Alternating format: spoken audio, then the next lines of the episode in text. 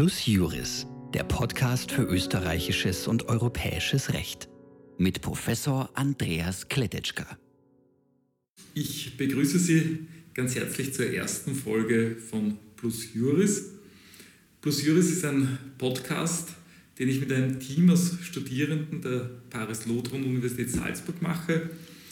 Das Ziel von Plus Juris ist es, die sogenannte Third Mission also den Wissenstransfer der Universität in die Gesellschaft zu befördern, und zwar im Bereich des Rechts.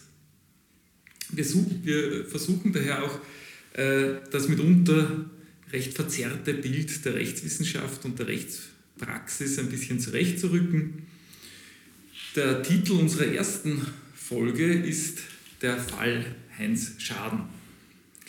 Der frühere Bürgermeister Dr. Heinz Schaden früher Bürgermeister von Salzburg, ist ja wegen Untreue zu drei Jahren Haft verurteilt worden. Ich äh, führe heute äh, das Gespräch mit unserem Gast, Rechtsanwalt Dr. Walter Müller der Kanzlei Professor Haslinger in Linz. Er war der Verteidiger von Dr. Heinz Schaden. Guten Morgen, Herr Doktor. Guten Morgen. Herr Doktor, äh, Dr. Schaden ist zu drei Jahren Haft verurteilt worden. Was heißt das für ihn? Muss jetzt wirklich drei Jahre ins Gefängnis? Man muss das insofern ergänzen, als die Gerichte zwei Jahre bedingt nachgesehen haben, sodass also nur ein Jahr unbedingte Haft angeordnet wurde. Äh, für ein Jahr unbedingte Haft ist es möglich, äh, die Fußfessel zu bekommen. Das heißt, man muss eine entsprechende Beschäftigung nachweisen können äh, und es muss auch ansonsten gewährleistet sein, dass eben keine strafbaren Handlungen begangen werden, wovon aber das Gericht bisher ausgegangen ist, sodass ich davon ausgehe, dass die Fußfessel bewilligt wird und daher tatsächlicher Haftantritt nicht erfolgen muss. Das heißt, Fußfessel ist so etwas wie Hausarrest. Äh, ja, man muss sich äh, eben dort aufhalten, wo es dann der Justizanstalt bekannt ist und äh, kann sich also ansonsten nicht sehr frei bewegen. Ein Problem ist beispielsweise im Salzburg-Raum auch, dass man nicht ins Ausland darf. Das heißt also auch der Weg über das kleine deutsche Eck wäre dann verboten. Auch finanziell nehme ich an, ist das für den Herrn Dr. Schaden sehr prekär. Ähm, man hört, die äh, Beamtenpension wurde widerrufen oder wird widerrufen? Es äh, gibt die Ankündigung der Stadt, äh, die Beamtenpension zu entziehen. Und darüber hinaus gibt es die Ankündigung der Stadt, die von der Stadt bisher vorgeschossenen Verteidigerkosten bei Herrn Dr. Schaden rückzufordern. In welcher Höhe wird sie das abspielen? Die Verteidigerkosten, die die Stadt insgesamt für Dr. Schaden ausgegeben hat, bewegen sich im Bereich von 450.000 Euro nach meinem Wissensstand. Wobei ich dazu sage, ich habe nur einen Teil dieser Zeit äh, mit dem Dr. Schaden verbracht. Er hat zuvor einen anderen Verteidiger gehabt. Was auffällt, was uns in Salzburg ähm, auffällt, ist, dass die Reaktion der Bevölkerung hier eine ungewöhnliche ist. Normalerweise würde man annehmen, wenn ein Politiker verurteilt wird, dass eine gewisse Schadenfreude, eine gewisse Genugtuung in der Bevölkerung zu spüren ist. Man hat genau den umgekehrten Eindruck, mit wem man spricht. Äh, der Dr. Schaden genießt nach wie vor große Sympathiewerte. Worauf führen Sie das zurück? Ja, das war schon im erstinstanzlichen Verfahren sehr deutlich zu spüren, äh, wobei, wenn bei den Gerichtspausen äh, wir vor dem Gerichtssaal gewartet haben oder beziehungsweise sogar auf der Straße gewartet haben und dann immer wieder äh, vorbeifahrende Autos angehalten haben und ihm als Unterstützung bekundet haben. Ich glaube, dass es deshalb so ist, weil einfach jedermann sieht, dass der Herr Dr. Schaden sich in dieser Sache persönlich in keinster Weise bereichert hat. назад Er wollte ein in der Stadt aufgetauchtes Problem für die Stadt bestmöglich regeln. Äh, für ihn war eine der Möglichkeiten eben äh, die Übertragung äh, dieser Swaps ans Land, wo ja eine sehr bekannte und, und sehr gute Expertin beschäftigt war, die dort Volumen in wesentlich größerer Größenordnung gehandelt hat. Sodass für ihn das auch in keiner Weise erkennbar war, dass das eine Untreue auf Seiten des Landes sein soll, wenn er jetzt mit Zustimmung der Landesbeamten und der Landespolitiker diese Übertragung unterschreibt. Jetzt kommen wir oder sind eh schon bei dem Punkt, was man äh, Dr. Schaden vorgeworfen hat. Das heißt, es geht um Untreue. Ähm, was ist eigentlich Untreue?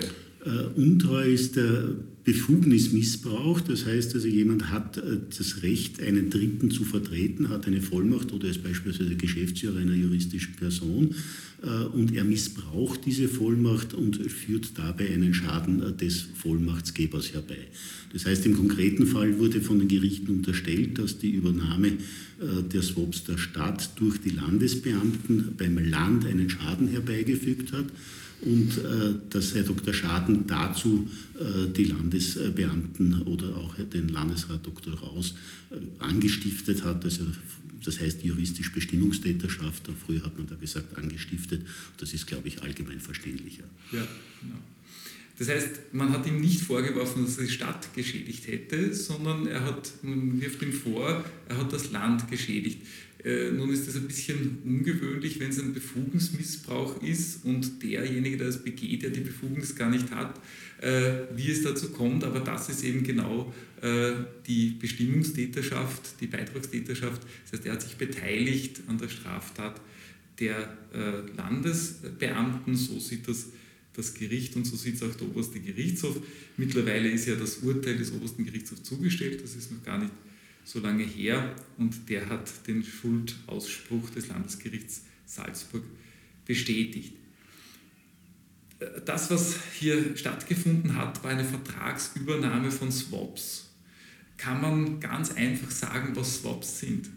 Äh, Swaps sind Geschäfte, die gemacht wurden, äh, um äh, Zinserträge zu lukrieren. Das heißt, es wurden Zinstauschgeschäfte gemacht, letztlich in der Hoffnung und in der Erwartung, dass die Aufwendungen für diese äh, Verträge geringer sind als die Rückflüsse. Äh, das war ein Instrument, das insbesondere vom Rechnungshof Anfang der 2000er Jahre für alle öffentlich-rechtlichen Körperschaften dringend empfohlen wurde. Bürgermeister Dr. Schaden ist diesen Swaps immer extrem skeptisch gegenübergestanden und daher gibt es auch oder gab es im Bereich der, der Stadt Salzburg viel geringere Volumina an Swaps als beispielsweise beim Land. Das Land hat zur damaligen Zeit eben auch aufgrund der Expertise der Frau Magisteratgeber äh, in den letzten fünf Jahren vor dem Jahr 2007 im Schnitt 50 Millionen Euro aus diesen Swap-Geschäften lukriert. Äh, und man sieht daher, dass wenn das entsprechend mit Expertise bewirtschaftet wird, das auch sehr ertragreiche Geschäfte sein konnten. Das heißt, sowohl das Land als auch die Stadt haben Swaps-Geschäfte gemacht. Und das, was jetzt äh, gegenständlich war in diesem Verfahren, war die Übertragung der Swap-Verträge der Stadt an das Land. Richtig, ja, so war das. Ja. Das ist es. Gut, ähm, welche Argumente hat nun die Verteidigung äh, gebracht dafür, dass äh, sich Dr. Schaden hier nicht strafbar gemacht hat? Ein wesentliches Argument also war, dass aus unserer Sicht äh, es gar keinen Befugnismissbrauch auf Seite des Landes gegeben hat. Äh, diese Übernahme der Swaps der Stadt durch das Land war wirtschaftlich äh, gut begründet. Äh, es hat auch die Frau Magisterratgeber in ihrer Aussage immer wieder betont, dass sie diese Swaps deshalb, deshalb übernommen hat, weil sie befürchtet hat, dass bei Klagen zwischen der Stadt und den Banken möglicherweise auch ihr Portfolio in das Gerede kommt und dass es eben dadurch dem Land künftig nicht mehr möglich gewesen wäre, aus diesen Swap-Geschäften Erträge zu erwirtschaften. Äh, diesen Faktor des, äh, dieser Klagsdrohung und der Probleme für das Land hat allerdings das Erstgericht keine Bedeutung beigemessen äh, und hat dazu auch Sachverständigengutachten, die wir dazu beantragt hätten, gar nicht zugelassen. Ein weiteres Thema war die Frage der Bewertung dieser Swaps. Es hat zum damaligen Zeitpunkt zwar Bewertungen von den betroffenen Banken gegeben, allerdings hat das Gericht eine Bewertung durch einen gerichtlich bestellten Sachverständigen zunächst in Auftrag gegeben. Äh, dieser Sachverständige hat sich aber dann in der Hauptverhandlung als unfähig erwiesen. Das Gericht selbst hat beschlossen, diesen Sachverständigen nicht weiter zu beschäftigen und auch sein Gutachten nicht mehr zu verwerten. Uh, ungeachtet dessen hat dann das Gericht, ohne, eine Sach ohne ein Sachverständigengutachten einzuholen, uh, einfach gemeint, es gebe jedenfalls einen Schaden von drei Millionen Euro, der so festgestellt wurde. Und diese Feststellung ist auch beim obersten Gerichtshof nicht weiter hinterfragt worden. Wobei man dazu sagen muss, dass der oberste Gerichtshof eigentlich eine reine Rechtsinstanz ist und daher an die Sachverhaltsfeststellung des Erstgerichtes gebunden war. Ist das eine übliche Vorgangsweise, dass ein Gericht sagt, ich bestelle jetzt einen Sachverständigen und dann äh, glaube ich das nicht, was der Sachverständige gemacht hat. Ich halte das nicht für gut und mache das aus eigenem heraus. Also jedenfalls mir ist das in meinen gut 30 Jahren Handelstätigkeit noch nicht passiert, dass das Gericht selbst ursprünglich von der Notwendigkeit eines Sachverständigengutachtens ausgegangen ist, zeigt ja der Umstand, dass für die Hauptverhandlung jemand bestellt wurde.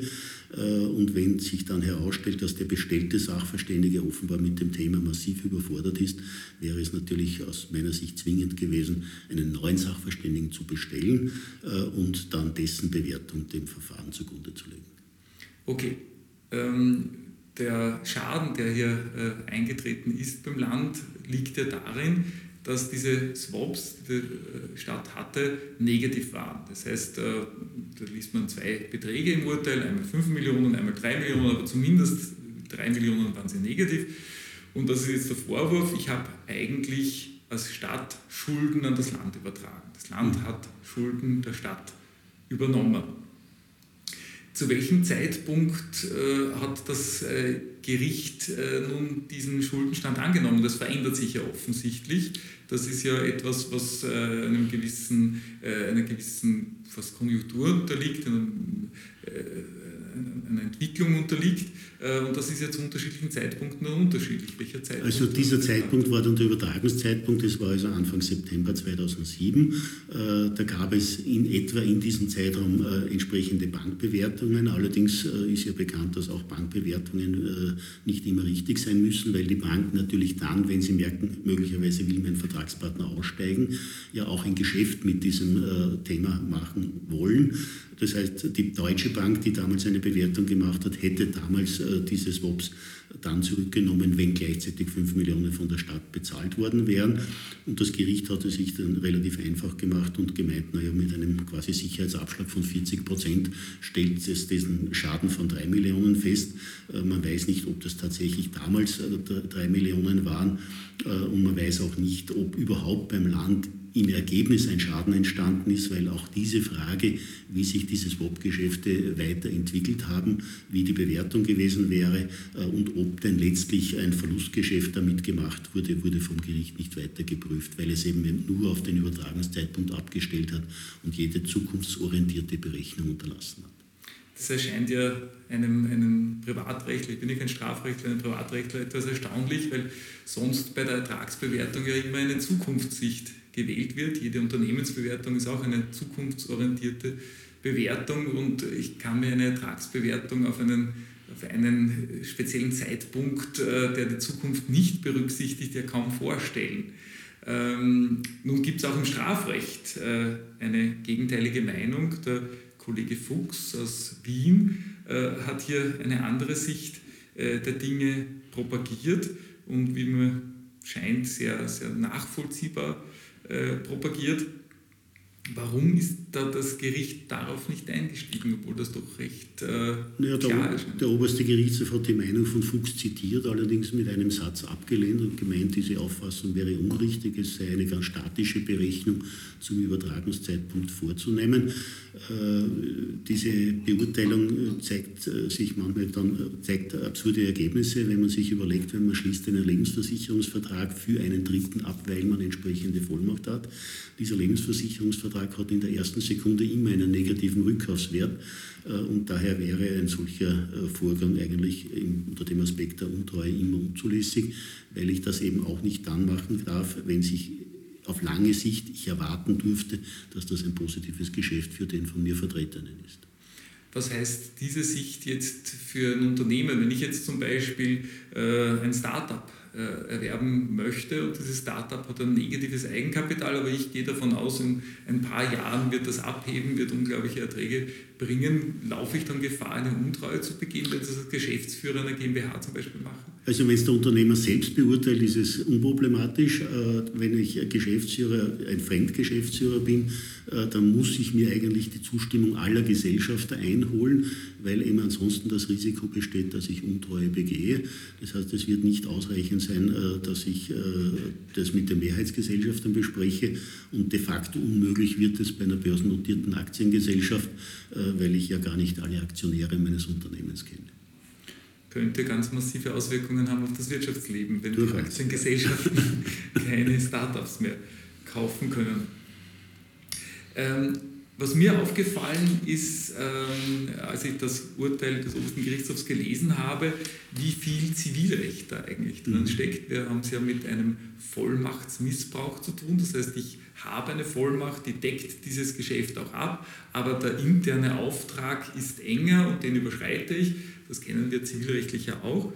Und dann liest man aber äh, eine, eine Stelle, wo man, wo man dann doch ein bisschen staunt äh, da hat die Verteidigung vorgebracht, äh, dass äh, unter einem bestimmten Blickwinkel die Vertreter des Landes hier ihre Vollmacht überschritten hätten. Das heißt, der Vertreter des Landes wäre dann ein Falsus Procurator, wie wir das nennen.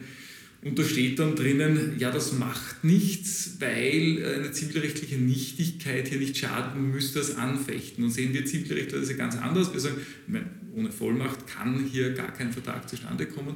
Und strafrechtlich hätte das doch auch eine ähnliche Bedeutung, oder nicht? Ja, es ist auch ganz unstrittig in der Rechtsprechung des OGH, dass ein Falsus Procurator, also einer, der gar keine Vertretung oder jedenfalls für das konkrete Geschäft keine Vertretungsmacht hat, auch keine Untreue begehen kann. Äh, es zeigt sich aber in der Judikatur des OGH, dass offenbar äh, gewisse Befürchtungen von Strafbarkeitslücken bestehen. Äh, es gibt auch Rechtsprechung zur Thematik der kollektivvertretungsbefugten Geschäftsführer. Da sieht der OGH es als ausreichend an, dass nur einer der beispielsweise beiden Geschäftsführer diese Untreuehandlung begeht. Äh, das hat dann äh, trotzdem die Folge, dass der nicht als falsus Prokurator eingestuft wird, sondern als tauglicher Täter einer Untreue, was aber nicht zur sonstigen Rechtsprechung passt, die eben sagt, wenn jemand keine Vertretungsbefugnis hat, äh, kann er nicht Täter der Untreue sein. Wenn man die zivilrechtlichen Grundlagen im Strafrecht konsequent übernehmen würde, äh, dann gäbe es gerade im öffentlich-rechtlichen Bereich äh, gar keinen Vertretungsmissbrauch, äh, weil ja die zivilrechtliche Befugnis immer beschränkt ist mit den öffentlich-rechtlichen Vorgaben. Und die These, dass diese Vorgaben des Landeshaushaltsgesetzes bloß im Innenverhältnis gewirkt hätten, ist für mich eigentlich unverständlich. Das hat nämlich der oberste Gerichtshof angenommen. Es gibt hier eine Beschränkung, aber ja. die soll nur im Innenverhältnis gelten. Dann erwähnt der oberste Gerichtshof auch eine Richtlinie des Amtes der Landesregierung. Diese Richtlinie äh, hat sehr vereinfacht gesagt, man darf äh, freiwillig keine weiteren Risiken übernehmen, wenn nicht äh, hier eine besonders hohe oder eine Ertragserwartung besteht. Äh, diese Richtlinie wurde als Weisung des Finanzlandesrates rausgesehen. Dann steht aber im selben Urteil drinnen, dieser Finanzlandesrat raus habe dann später die Weisung erteilt, dass genau diese Vertragsübernahme, diese Swaps der Stadt zu übernehmen sind. Ist dann nicht eigentlich die Weisung nachträglich verändert worden? Aus meiner Sicht ist es sicher, wenn man überhaupt von der Existenz dieser Weisung ausgeht, was sehr, sehr strittig war und ich persönlich nicht geglaubt habe, wenn man von dieser Weisung ausgeht, hätte sie die Weisung aus dem Juni 2007 eigentlich überholt äh, und damit diese Weisung beseitigt. Man muss allerdings dazu sagen, dass der oberste Gerichtshof äh, eine weitere Hilfsbegründung für die Untreue gesehen hat, nämlich indem er generell gesagt hat, äh, dass Beamte des Landes oder auch generell vertretungsbefugte Personen immer nur aus wirtschaftlichen Gründen derartige Geschäfte übernehmen dürfen, sodass auch unabhängig von dieser Richtlinie der OGH offenbar von einer Untreue Handlung ausgegangen ist, weil er eben gemeint hat, es war keine wirtschaftlich adäquate Gegenleistung, die hier erbracht wurde und äh, deshalb generell unzulässig wäre. Also offenbar sind politische Erwägungen in diesem Zusammenhang generell unzulässig, was sich äh, mittlerweile auch in Oberösterreich beispielsweise in der Form auswirkt, äh, dass bei einer Beteiligung der Stadt Linz äh, an, einem, an einer Krankenhausgesellschaft jetzt die Stadt zwar diese Beteiligung loswerden möchte, weil sie mit weiteren Zahlungspflichten bis zum Jahr 2024 verbunden sind, jetzt aber das Land sagt, ich kann es ja nur übernehmen, wenn mir diese Übernahme der Lasten auch angemessen abgegolten wird, was die Sinnhaftigkeit des Rechtsvorgangs dann wieder überhaupt in Frage stellt. Das heißt, äh, der Fall Schaden hat weit über den konkreten Anlass hinaus Bedeutung äh, für das politische Handeln in Österreich? Ganz massiv, weil einfach politisches Ermessen in diesem Bereich völlig ausgeschlossen wird, so wenn es um Privatwirtschaftsverwaltung geht. Äh, und es ist ja auch nicht ganz unverständlich, dass sowohl der Gemeindebund als auch der Städtebund massiv auf die Konsequenzen dieser Entscheidung hinweisen. Wenn ein Bürgermeister glaubt, im Interesse seiner Gemeinde zu handeln, läuft er immer Gefahr, dass er, wenn er zu günstige Geschäfte für seine Gebietskörperschaft macht, dann dem Vorwurf der Untreue ausgesetzt ist. Sie haben es vorher schon angedeutet, ich möchte nochmal auf das mögliche andere Motiv zurückkommen. Man kann ja, wenn man das OGH-Urteil liest, sagen, na gut, welches Interesse soll denn das Land gehabt haben, mehr Schulden, äh, sich, äh, mehr Schulden anzuhäufen, die passiver zu erhöhen, in Höhe von 5 Millionen oder 3 Millionen, äh, wie immer. Ähm, und, und äh, da haben Sie vorher ein mögliches Motiv erwähnt, das durchaus ähm, äh, das erklären könnte. Könnten Sie uns das noch einmal kurz erläutern? Ja, es, es war so, nachdem in äh, der Stadt äh, festgestellt wurde, dass es negativ bewertete Swaps gibt, gab es interne Besprechungen, wo der Herr Bürgermeister dabei war. Und eine der ersten Reaktionen des Bürgermeisters war, zu prüfen, inwieweit nicht die Banken Aufklärungspflichten verletzt haben. Das heißt, es sind Klagen gegen die Banken ernsthaft im Raum gestanden. Dieser Umstand wurde offenbar vom Mitarbeiter der Finanzabteilung der Stadt, äh, der Frau Magisterratgeber, die auf Seite des Landes diese Swaps bewirtschaftet hat, äh, telefonisch kommuniziert. Und das ist auch dokumentiert in äh, einem E-Mail-Verkehr zwischen der Frau Magisterratgeber und einem Bankbediensteten. Mit der, glaube ich, auch medial sehr bekannt gewordenen Formulierung steht der große Knall noch bevor. Und diese Geschichte zeigt eben, dass die Frau Ministerratgeber und die Leute auf Seiten des Landes offenbar ein Interesse hatten, dass dieser Knall nicht passiert, dass also die Klagen zwischen Stadt und Land, äh, zwischen Stadt und den Banken nicht stattfinden. Äh, und insofern hatte das Land aus meiner Sicht ein auch wirtschaftliches Interesse, äh, diese allenfalls negativ bewerteten Swaps zu übernehmen, um weiterhin diese ertragreichen Geschäfte mit den Banken machen zu können, ohne dass dies medial diskutiert wird. Das heißt, als Beitragstäter muss man ja sich bewusst sein, dass äh, auf der Seite dessen, der die Vollmacht hat, hier zumindest ein bedingter Vorsatz vorliegt. Wenn jetzt von aus Sicht des äh, Dr. Schaden oder aus Sicht der Stadt auch ein anderes Motiv als plausibel erschienen äh, musste, dann würde man ja sagen, dann fehlt es an dieser Voraussetzung. Dann fehlt es sowohl an der subjektiven Tatseite, aber auch an der objektiven Tatseite auf Seite des Landes. Äh, und äh, man muss dazu sagen, diese Verantwortung der Frau Magisterratgeber, dass sie diese Bankenklagen der Stadt gefürchtet hat, war der einzige Punkt, wo das Erstgericht in der Beweiswürdigung die Angaben nicht zugrunde gelegt hat, sondern gemeint hat, das wäre eine bloße Schutzbehauptung gewesen. Warum die Frau Magisterratgeber bei allem anderen so extrem glaubwürdig ist und genau bei diesem entscheidenden Punkt plötzlich unglaubwürdig ist, ist nicht leicht erklärbar. Okay. Ähm, hätte nicht der Dr. Schaden auch sagen können, naja, äh, ich war Bürgermeister der Stadt Salzburg, ich hatte auf die Stadt Salzburg zu achten. Für die Stadt Salzburg war das ja ein günstiges Geschäft. Hätte ich das jetzt abgelehnt, hätte ich dieses Geschäft nicht gemacht, dann hätte ich ja andererseits der Stadt Salzburg quasi eine Untreue zugefügt, hätte er die Stadt Salzburg geschädigt. Das ist auch aus meiner Sicht tatsächlich wäre ein Risiko gewesen, äh, wenn äh, irgendwann aufgekommen wäre, der Herr Dr. Schaden hat das Angebot des Landes, äh, diese Geschäfte zu übernehmen, abgelehnt. Dann hätte ja der Dr. Schaden genau das gemacht, was der OGH jetzt den Landesbeamten vorwirft, nämlich er hätte der Stadt Schaden zugefügt. Es wird ja unterstellt, dass man als Vollmachtsnehmer immer im bestmöglichen Interesse des jeweiligen Vollmachtsgebers zu handeln hat. Und das bestmögliche Interesse der Stadt war natürlich, diese Swaps mit möglichst geringen oder am besten gar keinen Gegenleistungen loszuwerden. Das heißt aber, auch Geschäftsführer, sonstige Vertreter anderer Personen müssen jetzt bei sehr günstigen Geschäften eigentlich sehr aufpassen. Einerseits muss man aufpassen, andererseits hängt man völlig von der Beweiswürdigung eines Strafgerichts im Nachhinein ab, ob nämlich unterstellt wird, dass man diesen Vertretungsmissbrauch auf der Gegenseite gekannt hat.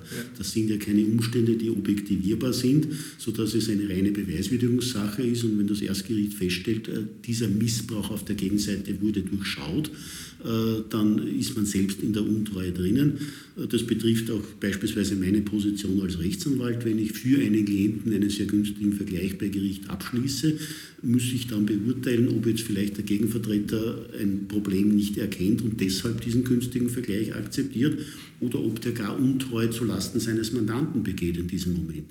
Und das ist aus meiner Sicht sehr, sehr problematisch, äh, weil man an sich, und das hat auch der OGH bestätigt, ja sich nicht unbedingt in den Kopf des Gegners hineindenken muss, wenn man äh, entsprechende Privatrechtsgeschäfte abschließt. Das heißt, formalrechtlich könnte man das zwar schon trennen, wenn man sagt, ja, solange ich äh, nicht jetzt äh, weiß, dass auf, auf, der Gegenseite Vorsatz vorliegt, kann man nichts passieren, aber natürlich in der nachträglichen, in der Beweiswürdigung, in den Feststellungen kann das natürlich dann anders rauskommen, als, ich, als es für mich ursprünglich ausgeschaut hat. Das war ja auch die Position des Herrn Dr. Schaden und auch äh, der weiteren Bediensteten auf Seite des Landes, die gesagt haben, für uns war ja nicht erkennbar, dass da jetzt die Frau Ministerratgeber und der Herr Mittermeier angeblich ihre Vollmacht missbrauchen. Äh, in der Beweiswürdigung ist das allerdings eben vom Gericht anders gesehen worden und diese Beweiswürdigung ist nicht bekämpfbar. Das heißt, da ist man wirklich dem Erstrichter ausgeliefert. Äh, kommen wir vielleicht noch äh, zum Schluss zu den anderen Verurteilten. Es wurde ja nicht nur der Dr. Schaden verurteilt, sondern es wurden auch zwei Beamte oder ein Beamter, eine Beamtin des Landes und der Finanzlandesrat und stellvertretender Landeshauptmann Raus verurteilt, aber auch weitere Personen auf Seiten der Stadt verurteilt die haben sich, wie ich gelesen habe, ja zum Teil auf Weisungen berufen. Und gesagt, mir wurde ja gesagt, ich soll das machen. Unter anderem wurde ja auch äh, ein, ein, Mitarbeiter des, äh, des Bürgermeisters Schaden äh, hier, hier verurteilt. Ähm, warum wurde diesem Einwand nicht Rechnung getragen? Naja, wenn Weisungen strafgesetzwidrig sind, sind sie unwirksam und sind vom Beamten nicht zu beachten. Das ist also an sich die klare Vorgabe. Äh, soweit es aber beispielsweise um den siebten Angeklagten geht, der war zum damaligen Zeitpunkt politischer Sekretär äh, des Bürgermeisters. Äh, ihm wird im Wesentlichen vorgeworfen, er hätte über Auftrag des Bürgermeisters einen Kontakt hergestellt zwischen dem Sachbearbeiter der Stadt und den äh, äh handelnden Personen auf Seite des Landes. Äh, in weiterer Folge wurde dann von diesen ein Termin vereinbart. Es war aus meiner Sicht zum damaligen Zeitpunkt für diesen äh, Sekretär nicht erkennbar, dass da irgendwas Illegales passieren soll. Es war, ging ja nur mal darum, die Landesleute zu informieren. Da ging es noch nicht um Gegenleistungen oder keine Gegenleistungen. Äh, und das dann als Beitragshandlung auch dieses Sekretärs zu werten, ist also für mich doch ein starkes Stück und nicht wirklich verständlich. Worauf hat das das Gericht gestützt? Wenn ich jetzt sage, ich habe einen Termin ausgemacht, ich wusste, es geht zwar um Swaps, aber ich weiß ja die näheren Konditionen nicht, wie kann ich da mir bewusst sein, dass ein Schädigungsvorsatz und ein Befugungsmissbrauch auf der Seite, auf der anderen Seite stattfinden wird? Naja, da sind wir wieder bei dem Problem der Bindung des äh, OGH an die Sachverhaltsfeststellung des Erstgerichts. Das Erstgericht hat festgestellt, dass äh, zumindest in der Gesamtheit dem Herrn Dr. Floss das bekannt gewesen wäre, dass hier eine untreue Handlung passieren soll. Das ist der siebte Angeklagte. Das wäre ihm bekannt gewesen. Er hätte das auch in Kauf genommen. Äh, und äh, dementsprechend äh, hat es dann auch beim OGH geheißen, in einer Gesamtbetrachtung sei das so zu machen, wenngleich das von der chronologischen Abfolge her einfach nicht erklärbar war, weil zunächst lediglich diese Terminvereinbarung war. Dann waren sowohl der Bürgermeister als auch der siebte Angeklagte drei Wochen auf Urlaub. Danach war der Sachbearbeiter mit einem Raumordnungsthema beschäftigt und dann wurden die Verträge unterschrieben, wobei dieser siebte Angeklagte gar nicht mehr eingebunden war in dieses Unterschreiben der Verträge. Äh, und insofern ist es auch da wirklich unverständlich, wie es zu einer Verurteilung kommen konnte. Okay, Herr Dr. Müller, vielen herzlichen Dank. Äh, ein sehr interessantes Gespräch. Gerne. Äh, ich verabschiede mich auch bei unseren Hörern und darf schon ankündigen, dass wir das nächste Mal dann einen Beitrag mit dem Kollegen Faber haben werden, Wolfgang Faber aus Salzburg, zur Gewährleistung und Nachhaltigkeit. Dankeschön. Plus Juris der Podcast für österreichisches und europäisches Recht mit Professor Andreas Kletetschka.